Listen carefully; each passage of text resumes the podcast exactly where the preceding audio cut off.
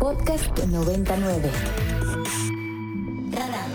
Personajes y análisis para entender mejor a México y el mundo. Con Mario Campos. Profesor, qué gusto recibirlo como siempre aquí en la Universidad Iberoamericana. Muy buenas tardes.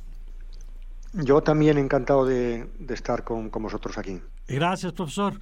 Bueno, pues eh, obviamente leíamos su artículo hace unos días a propósito de la inteligencia artificial y lo buscamos porque eh, en esto lo que usted ha descrito como estos tiempos de incertidumbre, pues pareciera que la llegada a esta escala masiva de la inteligencia artificial, esta especie de socialización que hemos visto en los últimos meses, pues a algunas personas les promete un futuro eh, optimista y promisorio, pero a otras les genera todavía más incertidumbre. Y por eso le pregunto, esta inteligencia artificial, como la estamos viendo, con aplicaciones cotidianas, pues nos aumenta, nos disminuye esta incertidumbre en los tiempos que vivimos. Bueno, para ser sincero, no, no sabemos todavía cómo, cómo va a evolucionar esto y por tanto es difícil hacer un pronóstico, pero hay, hay ciertas cosas que sí podemos saber.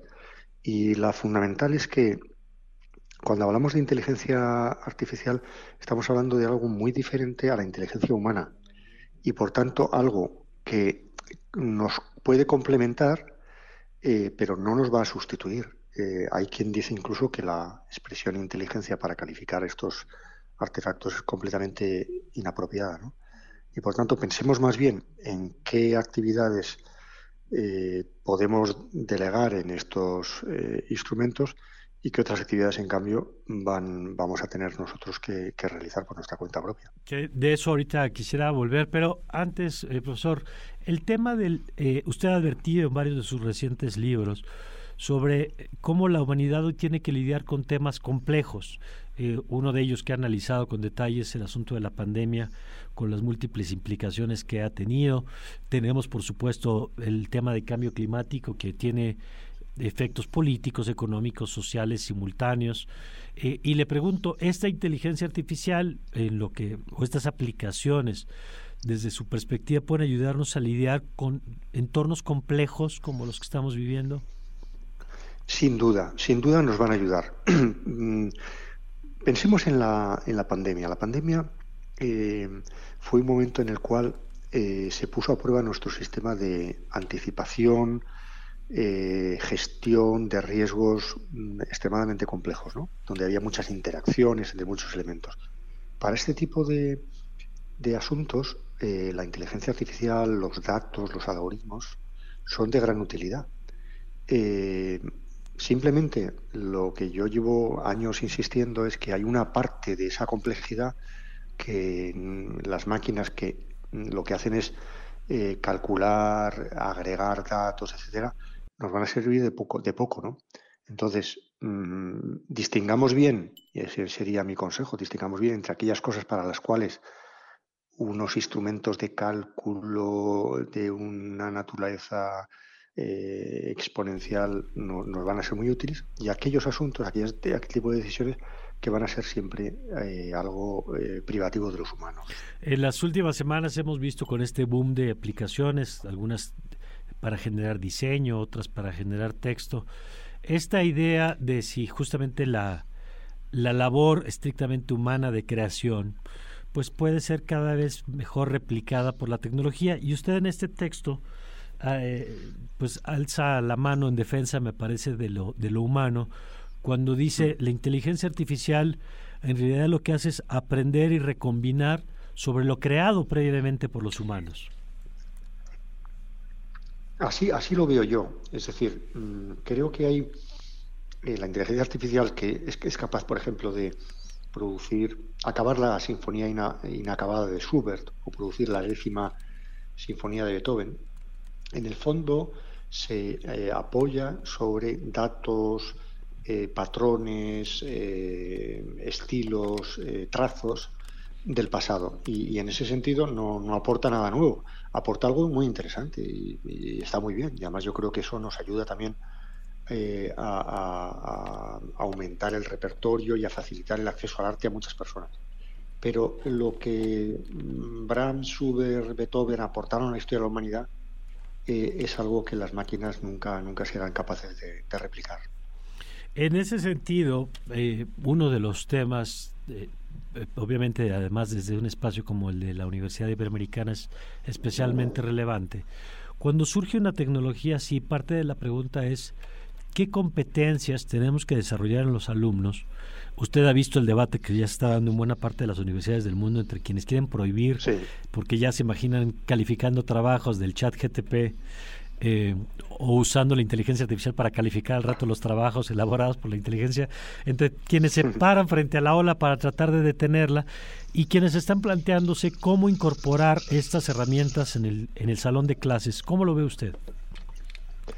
Bueno, en, mi universidad nos hemos planteado ese asunto y la, es un debate todavía en marcha, pero la conclusión a la que hemos llegado es que para cierto tipo de trabajos eh, este chat y otros similares que vayan que van a surgir eh, es un, puede ser incluso una buena ayuda. Ahora, cuando a medida que avanzas en, el, nivel de la educación superior, eh, se pide más creatividad. Y por tanto, un chat de este estilo que repite lo que recoge en la web de una manera muy sofisticada, pero en el fondo lo que está en la web es de poca utilidad. Entonces, mm, yo creo que para por ejemplo, pensemos en una tesis doctoral, eh, cosa que en la iberoamericana tienen ustedes una grandísima experiencia. Una tesis doctoral es algo que es examinado por un tribunal, que requiere un tipo de una tesis, por tanto, una aportación novedosa. Eh, puede ser, se puede ayudar, se puede apoyar en sistemas algorítmicos de este estilo, pero eh, un tribunal competente, de personas competentes, será capaz de, determinar si hay alguna, innovación, alguna aportación al conjunto de conocimiento de la humanidad o no. Y por tanto yo no le tengo especial miedo. Donde sí me parece que puede ser problemático es en, trabajos eh, más para salir del paso de niveles inferiores, donde simplemente se trata de, hablar de un tema muy eh, concreto, muy fácil en 5 o 10 a ver, tenemos algún problema ahorita con el enlace, pero ahorita lo resolvemos en este momento para seguir platicando con el profesor Daniel Inerariti. Y es que créame que esta discusión que, eh, que pone ahorita en la mesa es la que se está dando en los diferentes espacios educativos. Eh, es un poco como, como Google, ¿no? Es el debate previo, es el rincón del vago, pero con esteroides, pues. O sea, esta idea de que el alumno, en lugar de. que veo que aquí algunos de los alumnos que son muy cultos se ve que han escuchado de ese lugar. Eh, y, volvemos ya con el profesor Indrariti con este tema. Déjeme, recojo lo que nos estaba diciendo, profesor. Eh, a mí me ha pasado que cuando me siento frente a este chat para probarlo, a veces no sé qué preguntar o cómo preguntar y es sentir que tengo un recurso enorme enfrente de mí, es tener como, como Einstein y preguntarle eh, qué día de la semana es el 23 de marzo, ¿no? desperdiciar ese recurso. Y me lleva a la, a la necesidad de entender que estas herramientas nos van a dar tanto en la medida en que seamos capaces de hacer las preguntas correctas. Y ahí le pregunto por el rol de la filosofía, pues justamente en esta capacidad de hacernos los planteamientos adecuados. Claro, es que, es que la gran cuestión, lo, más difícil del mundo en el ámbito del conocimiento es hacerse las preguntas correctas, las preguntas adecuadas, pertinentes. Eh, soluciones, a mí si me hacen las preguntas, yo puedo tardar más o menos tiempo, puedo hacerlo mejor o peor, pero, pero lo haré bien. Eh, lo difícil es hacer buenas preguntas. Si uno eh, analiza la historia de la filosofía, yo a veces he explicado a algunos autores así, lo que uno, eh, de lo que uno se da cuenta es de que los grandes filósofos han sido siempre personas que han hecho preguntas que tenían un elemento de originalidad, que suponían dar un a la historia, suponían mirar en un lado donde nadie había mirado y, esa es la verdadera genialidad. Luego estamos los filósofos modestos que, que, tratamos de mejorar las soluciones, las respuestas, pero la, la, genialidad, que es algo accesible a unos pocos y en unos momentos muy, muy determinados, tiene que ver más bien con el cambio de enfoque, el cambio de preguntas. Y eso en el nivel cotidiano lo vamos a encontrar. Cuando eh, manejamos un chat de este estilo, lo difícil va a ser preguntarle y por tanto yo como profesor puedo valorar si alguien me dice yo he hecho este trabajo con, el chat GPT, puedo, mm, puedo valorar, evaluar a ese alumno diciéndole, ¿y qué le has preguntado? porque eh, a lo mejor en lo que le has preguntado advierto una banalidad o advierto una, una competencia que, merece la mejor calificación.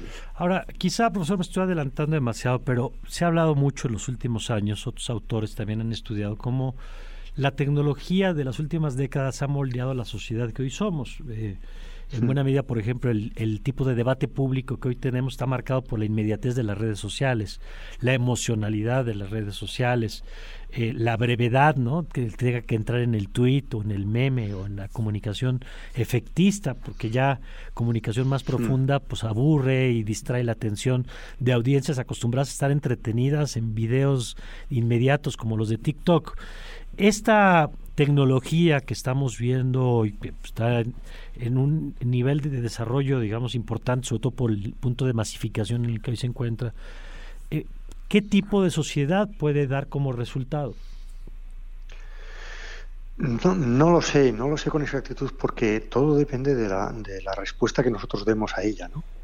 Yo creo que eh, mi hipótesis sería pensar, en el mejor de los casos, que va a dar lugar a una sociedad en la cual eh, va a haber una gran distinción entre tareas mecánicas eh, monótonas de poca creatividad que evidentemente van a ser mm, desplazadas hacia la competencia de las máquinas y tareas para las cuales se requiere ingenio eh, que, que van, a, van, a, van a exigir la intervención de los humanos muy, muy, muy aguda y muy potente. ¿no? Entonces, aquí se va a producir, yo creo, una gran transformación en el mundo del trabajo, en el mundo de las competencias, en el mundo del conocimiento, en el mundo de la ciencia, cuyos resultados, cuyo mm, estadio final no, todavía no somos capaces de identificar. Pero, pero desde luego que eh, quien esté haciendo trabajos para los cuales las máquinas, y trabajos me refiero también a trabajos del conocimiento, para los cuales las máquinas son muy competentes, pues está, estará perdiendo el tiempo y lo importante es dedicarse a cosas eh, para las cuales eh, las máquinas no son competentes o, o eh, ser capaz de interactuar con las máquinas de la manera que a esas máquinas le saquemos el mayor efecto. ¿De qué tamaño tendría que ser la respuesta de los sistemas educativos frente a esto que nos dice? Uy, yo creo que, que vamos muy despacio, muy despacio en la reflexión que tenemos que hacer. Y, y, que tenemos que espabilar, que espabilar mucho porque em, las rutinas de, las instituciones educativas son muy poderosas y son rutinas que llevan a, una enseñanza sobre lo ya sabido, sobre la mera transmisión simple, inmediata. ¿no? Y al mismo tiempo yo veo que hay mucha gente en la universidad y en, la, en el mundo escolar reflexionando precisamente sobre qué tipo de competencias son más relevantes en este entorno, que no sé muy bien cuáles son, pero desde luego no son las que aquellas que evaluábamos antes como muy positivas. Probablemente la memoria, la repetición mm, va a tener un lugar en el espacio educativo, pero va a ser mucho más relevante la invención, la originalidad, la capacidad de replantear eh, problemas, de tener visiones de conjunto, todo aquello que escapa al poder de las máquinas. Profesor, siempre un gusto poder conversar con usted. Un gusto también para, para mí, muchas gracias. Gracias, es Daniel Inerariti, autor, filósofo. Para más contenidos como este, descarga nuestra aplicación disponible para Android y iOS o visita ibero909.fm.